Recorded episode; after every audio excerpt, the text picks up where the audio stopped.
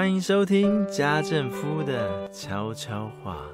这是一个把人生康庄大道活成曲折离奇、九拐十八弯后，突然落入婚姻、落入妻子和三个儿子的圈套中，才遇见幸福的奇妙故事。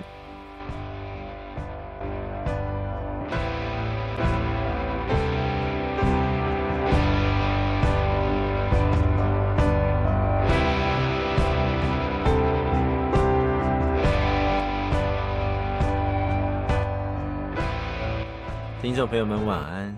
今天我们暂时先放下孩子的问题，很单纯、很轻松的来聊一聊夫妻关系。为什么要先声明把孩子的问题放下？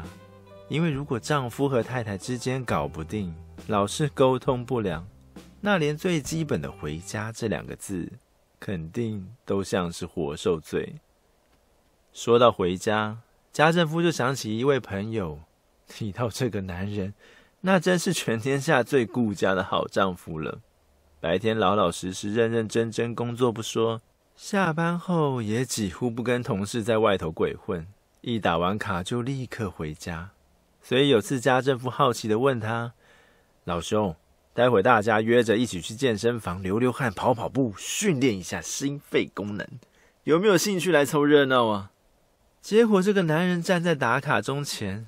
搓开脸颊上的两行泪水，用一种很幽怨、很羡慕的口吻说：“少来了，你们才不是去训练心肺功能，你们根本就是蛇鼠一窝，全挤在跑步机的最后一排，边跑边喘边擦汗，两眼紧紧盯着前面的小屁股，对不对？”这位男同事说着说着，就拿起摆在打卡钟旁的剪刀，大叫。老婆，我也想看。然后转过身去，不晓得在裤子口袋里弄什么，一边用力把剪刀往里头伸，一边情绪激动地说：“我太太心机很重，如果被发现我去偷看其他女生，那肯定会把我把我……”接着就听见咔嚓一声，吓得我连忙大叫：“喂，老兄，好端端的，你结什么婚嘛？”居然要搞到要以自残的手段来宣誓对太太忠诚，你看看，一整根被剪成两段，而且还是从一小根变成更短的两小根，太可怜了吧！于是我那位同事幽幽怨怨的转过头，再次搓开脸颊上的泪水，望着我。哦，终于把卡在裤子上的小线头给剪掉了，你不晓得。裤子拉链上的缝线松了，如果不剪掉，拉拉链的时候就会卡住，超麻烦的。我听完之后，差点没有对着所有人亮出女朋友的照片以示清白，因为大家想想，好端端的两个男人在打卡钟前聊天，怎么会聊着聊着举起剪刀，咔嚓一声，血流成河，尸体还是。软趴趴的两根小肉条，女同事们一定会想：究竟这两个男人是什么关系啊？怎么会聊着聊着就把手伸进裤子里了？正当我又生气又尴尬的时候，他老兄完全状况外，依然是慢条斯理、幽幽怨怨的搓开脸颊上那两行泪水，说：“听说那间健身房里的美眉多。”大学生也多，连汗臭味都是香的、青春的。只见他光凭想象力就开心到不能控制自己，前摇后晃，左蹦右跳，仿佛有两股力量同时在体内拉扯，一边要他赶紧回家服侍太太，一边要他好好疼爱自己，跟我们这帮子狐群狗党上健身房去。我远远看着他，在几秒之间已经被这两股力量搞到怒发冲冠、人格分裂，并且当内心冲突来到顶点时，额头上还青筋暴露、呲牙咧嘴、鼻口喷气。哎哎哎！这转过身又一次高高举起胳膊，直狠狠的往裤裆位置插，嘴里还同时唱：“我是一只小小小小鸟。”想要飞呀飞，却飞也飞不高。我上班很累，下班更累，只是偶尔飞去篮球场、棒球场、漫画店、火锅店、新据点、西门万年、三 C 光华，顶多再加上健身房里跑步机的最后一排。老婆，我想看，但没有对不起你。咔嚓！当时我心想，完蛋了。这回的声音跟刚才不同，仿佛清脆中夹带了水分，湿湿的，硬邦邦的。但后来就软绵绵的躺在地上。于是换成我搓开脸颊上的两行泪水，对他说：“好端端的结什么婚嘛？不但失去自由，连偶尔运个动都得看妻子脸色，还得还得咔嚓以示忠诚。”你等我，我去帮你拿医药箱和扫把。但他老兄居然满面春风，毫不在乎的跳出大门，嘴里还呼着口号：“三民主义万岁！中华民国在台湾，疼老婆救婚姻，疼老婆救婚姻。”我大惑不解的问：“老兄，你是失血过多傻了吗？”但他却回答：“打完卡收工回家，明天见啦。”对了。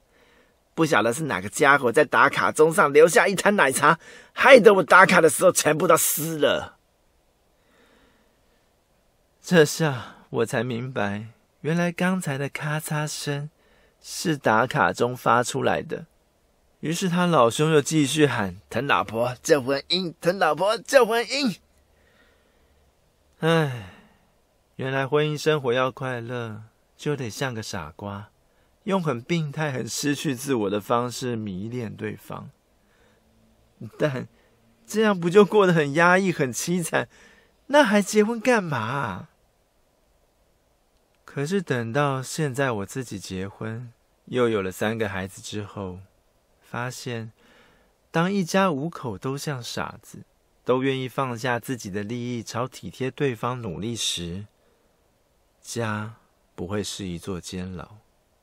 比如很爱吃肉的大哥，愿意在夹起盘子上最后一块肉前，先问问还有没有人要吃；玩电动很厉害的二哥，愿意在老三破不了关、手指头反应跟不上眼睛的时候，用陪他说笑来取代辱骂和嫌弃；不敢一个人进房间上厕所的老三，会站在门口等待，用哀求而非哭闹的方式。希望有人能够放下忙碌，陪他进去。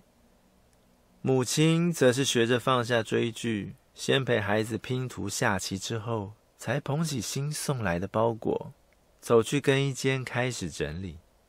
而父亲呢，除了依旧洗饭、烧衣、煮小孩之外，当被经济压力压到喘不过气时，也能听见家人说：“你先去睡一会儿。”那些事情，我们等等做。虽然我们等等做，通常最后都是等你起床之后，还是你做，但又何妨？因为妻子正像个傻瓜，放下自己想做的事情，让老公休息。尽管偶尔，或者说非常容易的被孩子们踩到地雷，引发口水冲突。但当女人的舌头被怒气点燃，化成机枪大炮扫射时，设计婚姻制度的神也很温柔地提醒家政夫：太太眼角的两行泪水，不也曾经出现在家政夫脸上？是无数次下定决心要当个好丈夫、好爸爸，却总是失败，需要发泄，需要被包容的时刻啊！所以，与其说经营婚姻很辛苦，还不如说是上帝拣选了两个人，又陪伴又鼓励，一步一脚印的提醒着：有时候要聪明，有时候要傻，家才能变成大家都想回来的地方。这里是家政夫在云端的收听频道。如果喜欢，记得去脸书搜寻家政夫的悄悄话，并留下回应。下次见喽，拜拜。